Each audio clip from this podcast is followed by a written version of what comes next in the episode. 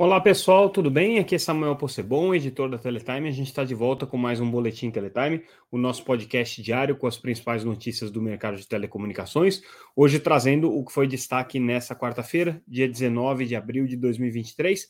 É o segundo episódio de hoje, porque na parte da manhã a gente fez é, o podcast referente ao dia 18. Então, hoje é, a gente traz essas duas edições, mas nesse momento a gente vai tratar daquilo que aconteceu na quarta-feira e que foi destaque na Teletime. Como vocês já sabem, tudo que a gente comentar aqui, tudo que a gente analisar e noticiar Está é, tá disponível no nosso site, no site www.teletime.com.br. Quem ainda não conhece o site, entra lá, se inscreve também para receber o nosso noticiário diretamente no seu e-mail e também podem é, seguir a gente pelas redes sociais, sempre como arroba Teletime News. É, a gente está disponível lá no Instagram, no LinkedIn, no Facebook, no Twitter, é, também no YouTube, para quem está ouvindo nas plataformas de podcast, para quem está assistindo esse é, boletim no YouTube, a gente também está em todas as plataformas de áudio e também é, no LinkedIn, todos os dias com esse podcast em vídeo.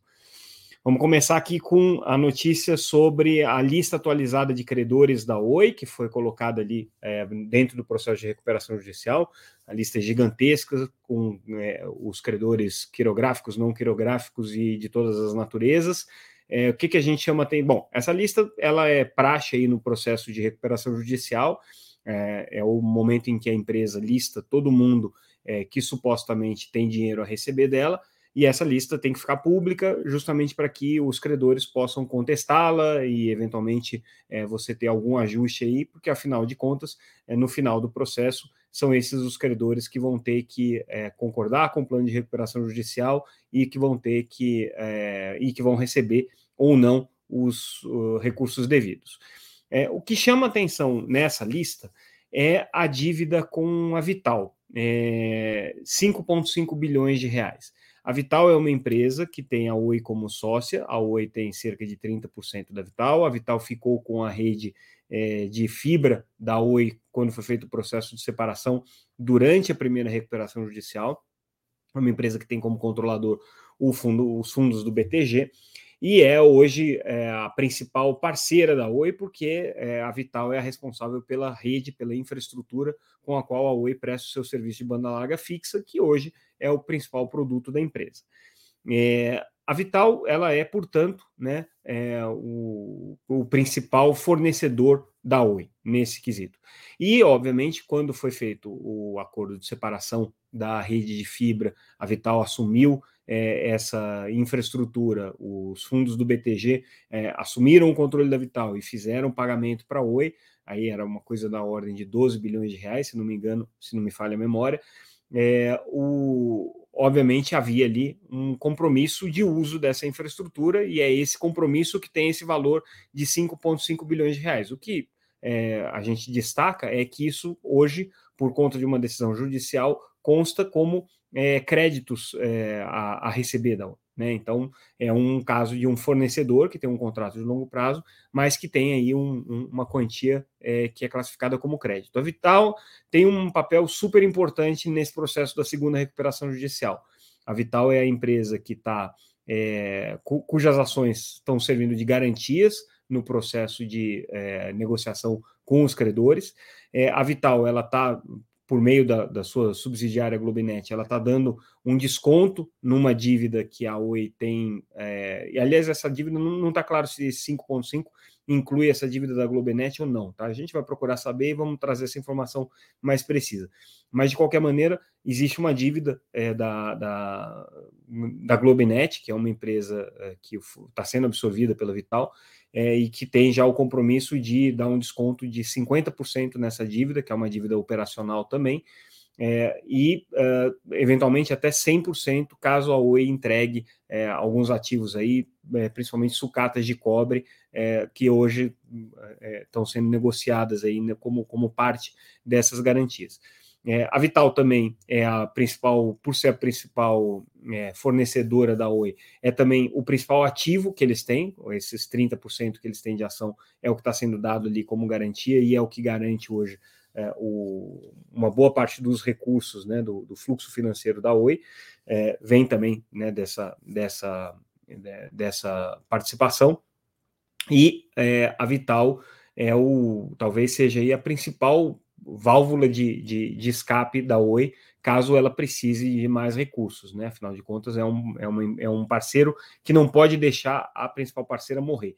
Então, é sempre uma, um, um parceiro ali a quem a Oi pode recorrer caso haja necessidades. É, então, é, esse é o destaque que a gente faz com relação à dívida da Oi, mas está tudo lá disponível no site da recuperação judicial.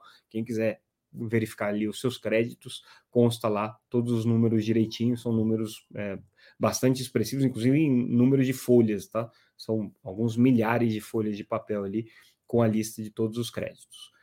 Outra notícia que a gente traz hoje é o, o julgamento do TCU por parte do TCU de uma auditoria realizada é, nas políticas públicas do Ministério das Comunicações da Anatel, tem um negócio bem interessante aqui que é, acabou saindo desse julgamento.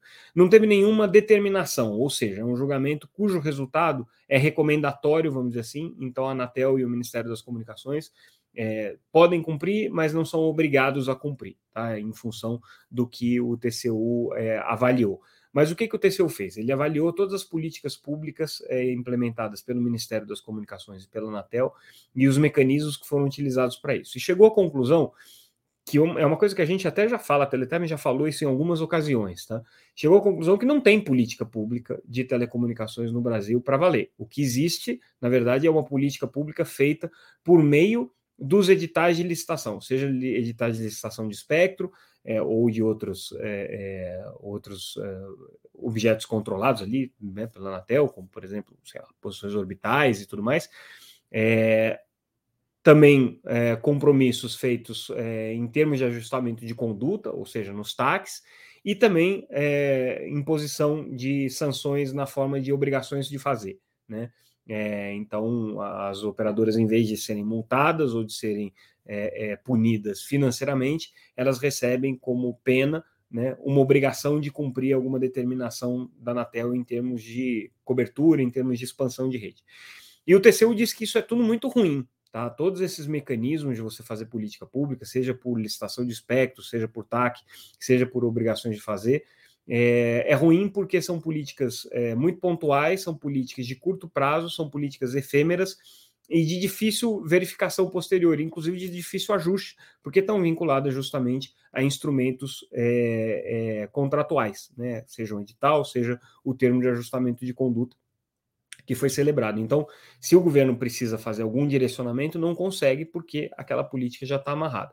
O que, que, ele recomenda? Que não faça mais isso, ou que faça isso, mas é, em paralelo se faça um planejamento estratégico de longo prazo e que você estabeleça dentro desse planejamento estratégico políticas que tenham condições de serem implementadas sem você ter que recorrer a esses subterfúgios e que possam ser aferidas, auditadas, verificadas, comparadas né, e ajustadas à medida é, do necessário. Então, um alerta bem importante aqui que o TCU está trazendo é uma, é uma, de alguma maneira, dar uma chacoalhada nessa zona de conforto é, da Anatel, de fazer tudo por meio de contrapartidas nos editais.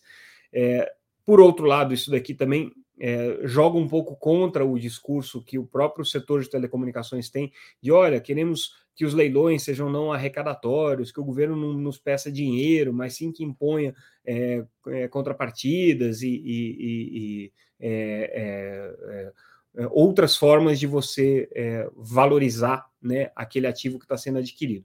O leilão de 5G é o melhor exemplo recente, né, de 2021, em que a União praticamente abriu mão é, de boa parte da arrecadação, da maior parte da arrecadação, né, mas é, exigiu algumas contrapartidas em termos de cobertura, em termos de é, investimentos é, em conectividade em escola, né, e, e migração de TV digital e tudo mais.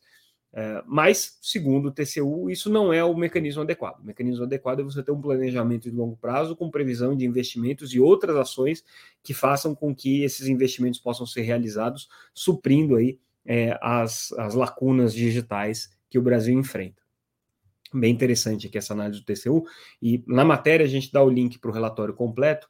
Vale a pena dar uma olhada, porque, para quem tem interesse nesse assunto, claro, porque é, ali você tem um, um, histórico de todos os editais de licitação e quais foram as contra contrapartidas exigidas. Então é até muito interessante para você conseguir ter uma ideia do que, que é, efetivamente foi pedido de política pública. Aliás, eu disse que era um, um, um acordo praticamente é, recomendatório, mas ele teve algumas determinações, poucas, mas principalmente na área de transparência. Então, determinando que a Anatel é, seja mais transparente com relação à publicidade é, que ela coloca, é, publicidade que ela dá para esses, é, esses compromissos. Né? Então, isso aí precisa estar de uma maneira bem clara e a população, né, qualquer cidadão, precisa, pelo site da Anatel, conseguir visualizar aquilo que foi pedido né, e aquilo que está sendo implementado de fato. Essa que é a determinação que ficou. Agora vamos falar sobre satélites. A gente já tinha falado algumas semanas atrás, quando a gente fez a cobertura de Washington, a preocupação do setor de satélites com a chegada da Starlink pela redução de preços, é, pelo modelo absolutamente disruptivo, mas também destruidor de valor, e está é, tá acontecendo. O Itaú está é, tá testando conectividade da Starlink nas suas agências bancárias. É, é um projeto ainda piloto, de um, um escopo bastante pequeno, mas é, relevante o bastante para o Itaú ter é, feito essa divulgação é, de maneira pública, né? E a ideia do Itaú é conseguir ter numa plataforma de satélite com um custo é, razoável, um custo que não seja proibitivo, essa conectividade em todas as suas agências em áreas remotas, que hoje até dependem de satélites, mas você não tem a mesma condição que você teria se a agência fosse conectada por fibra. Então, o que o Itaú diz é que ele pode, com isso, ter um, um níveis de qualidade muito equiparáveis aí, né? É, claro que a Starlink é um player é, muito agressivo em termos de preço, é um player que não tem o foco no mercado corporativo, mas está fazendo parcerias para distribu se distribuir no, no mercado corporativo. É, e uh, a perspectiva aqui é que eles avancem rapidamente, porque não tem nem comparação de preços. Tá? Se você for olhar quanto é que é o custo de uma solução satelital tradicional, como a VSAT, com link contratado, é muito maior do que um terminal da Starlink, mas é, ordens de dezenas de vezes é, é maior. É, existem questões de é, é, confiabilidade, questões é, de níveis de qualidade de serviço que ainda pode se discutir, mas o fato é que ninguém no setor de satélites hoje acredita que o mundo vai ser o mesmo é, no momento em que a Starlink começar a oferecer serviços no segmento corporativo. Lembrando que além da Starlink, no ano é, de 2024, você ainda vai ver o início das operações do projeto Kuiper, da, da Amazon, que tem aí claramente uma estratégia voltada para o mercado corporativo, para o mercado B2B. Então, essa notícia aqui ela tem um impacto muito grande no setor de satélites, é, e vamos ver como é que vai ser a resposta aí do, dos players mais tradicionais. Falando em segmento corporativo agora, é, vamos trazer duas notícias sobre redes corporativas. Vivo anunciando parceria com Einstein para fazer um laboratório 5G. É, esse laboratório do Einstein é um laboratório né, de, que tem uma, uma, série de atividades que são desenvolvidas ali dentro, e a Vivo, e a, juntamente com a Ericsson, estão instalando uma rede 5G privativa dentro desse laboratório, para que ele possa utilizar né, a, a capacidade do 5G nos, nas suas ferramentas de conectividade. E também é, deve fazer, além do, do, do 5G na faixa de 3,5 GHz, deve também fazer o uso da faixa de 26 GHz, o que vai ser bem interessante, porque até agora a Vivo não estava dando sinal do que, que ia fazer com essa faixa de 26. E agora, pelo que tudo indica, vai começar a utilizar sim e vai utilizar para redes privativas. Aí a outra notícia de mercado de redes privativas que a gente tem é a parceria entre a TIM e as fazendas do grupo Brasil Agro. Só que nesse caso é para cobertura em 4G. A TIM já há muito tempo tem trabalhado né, essa, essa preocupação de fazer conectividade no mercado de agronegócios, é uma, é uma das principais é, é, apoiadoras da Associação Conectar Agro, ela tem um projeto de expansão de 4G em é, fazendas, desde que, obviamente, exista um investimento por parte é, dessas empresas né, que administram as fazendas, no sentido de absorver os custos de cobertura, e é o que está acontecendo aqui com a Brasil Agro. Então, essas fazendas que o grupo tem no Maranhão estão sendo conectadas de maneira intensiva e extensiva né, é, pela, pela rede de 4G da TIM. É uma estratégia bem é, interessante e agressiva aí da TIM de avançar para o mercado de agronegócios, e do mercado corporativo em geral. Notícia também bem interessante é o fato de que a Telefônica, na Espanha, né, não estamos falando da Telefônica no Brasil, apesar de que é natural que a mesma coisa aconteça aqui em algum momento, mas a Telefônica na Espanha está anunciando é, a desativação de todas as centrais telefônicas legadas, ou seja, centrais das redes de cobre, é, até 2024. Então, existem lá, é, para dar um número preciso para vocês, tá? Existem na, na Espanha hoje é, cerca de. Havia, quando o processo de desligamento começou, é, cerca de 8.500 centrais, né, é, das quais é, 2.200 centrais já foram desligadas, né, e faltam 5.200 centrais é, legadas, né, centrais é, da rede de cobre, para serem desligadas, e agora a Telefônica está anunciando que isso vai acontecer até 2024. Né, então, é, é um anúncio importante, principalmente no contexto é, do aniversário de 100 anos do Grupo Telefônica, que é o principal player de telecomunicações na Espanha, óbvio, né, é uma empresa espanhola, é, e aí a perspectiva é que isso aí é, seja um exemplo para as outras operações. Claro que aqui para o Brasil seria muito mais complicado, porque você tem inclusive uma questão regulatória, né? A telefonia fixa é prestada no regime de concessão em boa parte do território coberto pela Vivo, especialmente no estado de São Paulo, e aí, nesse caso, existem questões regulatórias, questões é, é, contratuais que precisam ser cumpridas pelo menos até 2025. Então, não deve haver aí um, uma perspectiva de desligamento aqui no Brasil. A gente tem feito a comparação é, da evolução das redes de telefonia fixa da Oi, da, da, da Vivo, é, sempre que a Anatel publica os dados. É, a Vivo não tem sido é, a operadora que está fazendo o processo de substituição do, do, da rede de cobre por uma rede é, mais moderna, seja FWA, seja é, uma rede é, de 5G, a, ou, ou, eventualmente até a rede de cobre, né? É, a, a, rede de, de, de fibra. É, a, a, Vivo não é a que está fazendo essa substituição do telefone por essas outras tecnologias, ao contrário da, da, da Oi, que está fazendo isso de uma maneira bastante intensiva. Então, a Oi está se livrando muito rapidamente da rede legada. Vamos ver, porque tudo isso aqui vai ter impacto lá na frente quando fosse discutir o final da concessão, né? E as regras que vão vigir naquele momento.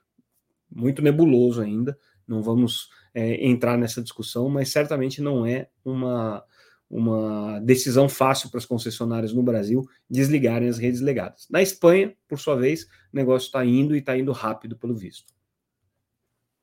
É, saiu hoje também o balanço do primeiro trimestre da Ericsson. O que, que a gente chama atenção aqui, tá? É, eles já tinham dito, né, entrevista inclusive a Teletime, durante o Mobile World Congress, é, o presidente Rodrigo Dinsman da, da, da Ericsson, presidente para o Brasil e para o Cone Sul da América Latina, é, ele tinha dito que o, o grupo estava é, passando por um processo de é, desaceleração das demandas de 5G, principalmente por conta da desaceleração no mercado asiático e no mercado norte-americano, mas que o Brasil estava bem na fita, ainda estava era um mercado crescendo. E aí esse relatório do primeiro semestre, compro, do primeiro bimestre, perdão, comprova bem isso. Né? Mercados emergentes crescendo e crescendo a taxas é, bastante expressivas. Né? No caso específico do Brasil, não fala em valores financeiros, mas o crescimento de 6%. O problema tem sido os mercados já um pouco mais maduros com 5G, como Estados Unidos e como a Ásia. Nesses mercados, é, a queda de receita é, da, da, da Ericsson tem sido mais pronunciada, porque as redes 5G já foram instaladas, os investimentos que eles tinham que fazer já foram feitos de maneira mais massiva, e aí agora é, é o recurso de manutenção só. Então a Ericsson está sentindo né, esse ciclo aí de desaceleração da demanda por 5G, pelo menos nos mercados mais avançados aqui. No caso da América Latina, especificamente do Brasil, por enquanto a empresa está crescendo, céu de brigadeiro. E aí a gente fecha com uma notícia que é uma notícia bem singela, porém importante, é, é, inclusive pelo valor e pela, pelo simbolismo aqui da coisa. Né? É, a Oi Futuro, que é a fundação controlada pela Oi, né, é, tem um centro cultural que é considerado um dos principais é, acervos né, da memória das telecomunicações no Brasil. E há muito tempo que a Oi tem dito que procuraria aí uma, uma, uma, é, uma parceria para a estação Oi Futuro. Né? E aí hoje foi anunciado que a consultoria EY vai ser a, a a parceira, né, patrocinando aí o funcionamento dessa, dessa, desse centro cultural, que é muito relevante lá no Rio de Janeiro, como eu disse, é parte da memória das telecomunicações, mas que a Oi procurava um sponsor e agora o sponsor aparentemente veio. Então, legal aí, parabéns para a Y pela iniciativa, pela, é, pela disposição de estar tá ajudando a preservar a memória das telecomunicações. E com isso, a gente encerra o nosso boletim de hoje. Hoje é quase uma, um pré-final de semana, né? A gente vai ter ainda nessa quinta-feira é, o nosso noticiário é, acontecendo normalmente, então as notícias vão estar sendo postadas no site, mas como é véspera de feriado, nessa quinta a gente não vai fazer podcast, a não ser que aconteça uma coisa muito relevante, como vocês já sabem, aí a gente volta aqui para gravar para vocês. Mas por enquanto é, a gente se vê só, ou se escuta, ou se fala, enfim, é, só na semana que vem, na segunda-feira, quando a gente volta com o podcast. Agradeço mais uma vez a audiência de vocês, como sempre, as mensagens, é, o apoio, a divulgação, e a gente fica por aqui. Semana que vem a gente conversa mais um pouco. Obrigado, pessoal. Até mais. Tchau, tchau.